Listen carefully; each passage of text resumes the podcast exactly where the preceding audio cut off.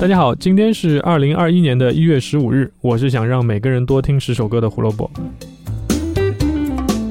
胡说音乐历史节目每天都有更新的，想知道每天相关的音乐小故事，记得关注我们在荔枝、网易云、B 站还有小宇宙上的账号。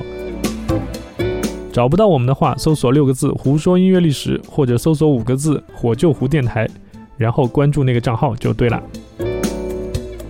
今天我们要讲马丁·路德·金啊，这位美国民权运动领袖，呃，确实好像跟音乐八竿子打不到一起，基本没有什么直接的关系啊。但是他为非裔美国人的权利与地位斗争了一生，间接为之后黑人音乐的发展和推广其实起到了非常大的作用。一九二九年一月十五日，小马丁·路德·金出生在美国乔治亚州的亚特兰大市。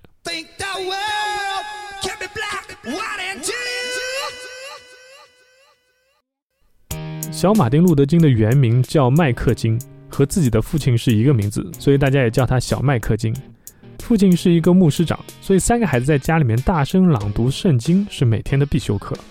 一九三四年呢，老麦克金被派去欧洲学习，这次旅行以拜访新教改革领袖马丁路德而告终。在这个旅行里面，老麦克金见证了纳粹主义的兴起，并察觉到了犹太人未来将被压迫和不公正待遇。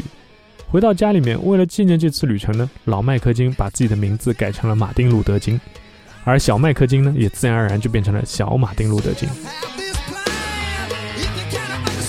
从小在家里面念圣经啊，所以以为世间一切都很公平公正的小马丁呢，在一九三五年第一次知道了什么叫做种族歧视。当时六岁的他准备上小学，当他踏入黑人学校的那一刻开始，他就觉得一切都不对了。从小玩到大的玩伴并没有进这个学校，而是去了白人的学校。这个孩子的父母还对小马丁说：“我们是白人，你是有色人种，所以我们不可能在一个学校读书。”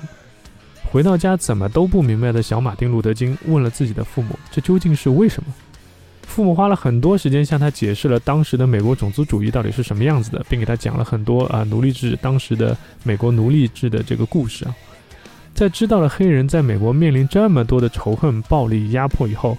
小马丁·路德·金表示要仇视每一个白人。但是父母都开解他，因为基督教的责任是爱每一个人。高中时期呢，小马丁开始展现自己的演讲天赋，在乔治亚州一次公开演讲比赛里面还拿到了冠军。但是就在这次比赛之后，坐车回亚特兰大的路上，驾驶员命令他和他的老师站起来给白人让座。小马丁·路德·金自然是一口拒绝，但是老师告诉他，如果他不让，就会触犯法律。于是两个人不得不一路站到了亚特兰大。后来，小马丁·路德·金回忆说：“我永远都会记得那天晚上的事，那是我一生里最痛苦的时刻。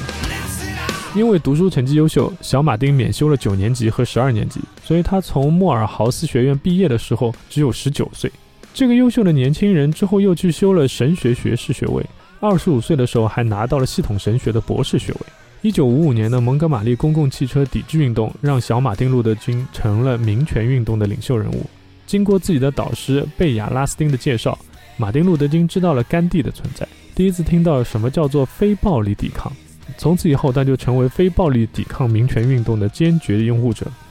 一九六三年，马丁·路德·金发起向华盛顿进军的集会运动，这是美国历史上最大的一次人权政治集会。而就在那时，马丁·路德·金在林肯纪念堂发表了震惊世界的“我有一个梦想”的演说。大家听到现在用的背景音乐，就是今天要推荐的歌曲了。那是来自我个人最喜欢的乐队 Extreme 的一首歌，叫做《Peacemaker Die》，来自他们的第三张专辑《Three Sides to Every Story》。整张专辑表达了一个统一的反战态度，并提出了每个故事的三面性，也就是你的那一面、我的那一面，还有真实的那一面。而这首《Peacemaker Die》是致敬小马丁·路德·金的，其中更是用到了当天演讲的片段来作为桥接进入 n u d e b e t a n c o u r t 的吉他 solo，我们可以在这里听一下。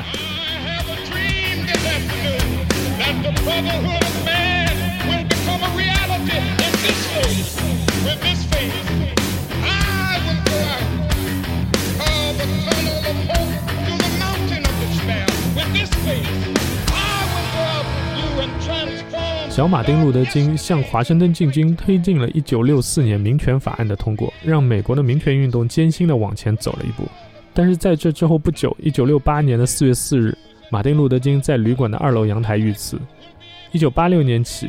每年一月的第三个星期一被定为马丁路德金纪念日，这是美国规定的联邦假日之一，也就是意味着说到那天是要放假的。呃，我要感谢听到这里的同学们。其实这期节目我在写稿的时候有过两次想要换主题的念头，担心太晦涩了，因为马丁路德金真的跟音乐没有什么太大的关系。但是看到了他的这个生日以后呢，我就立马想到了 Extreme 的那首歌，所以也希望今天的这期节目能让大家知道，音乐在很多时候想表达的内容，并不单单只有男欢女爱或者是鸟语花香，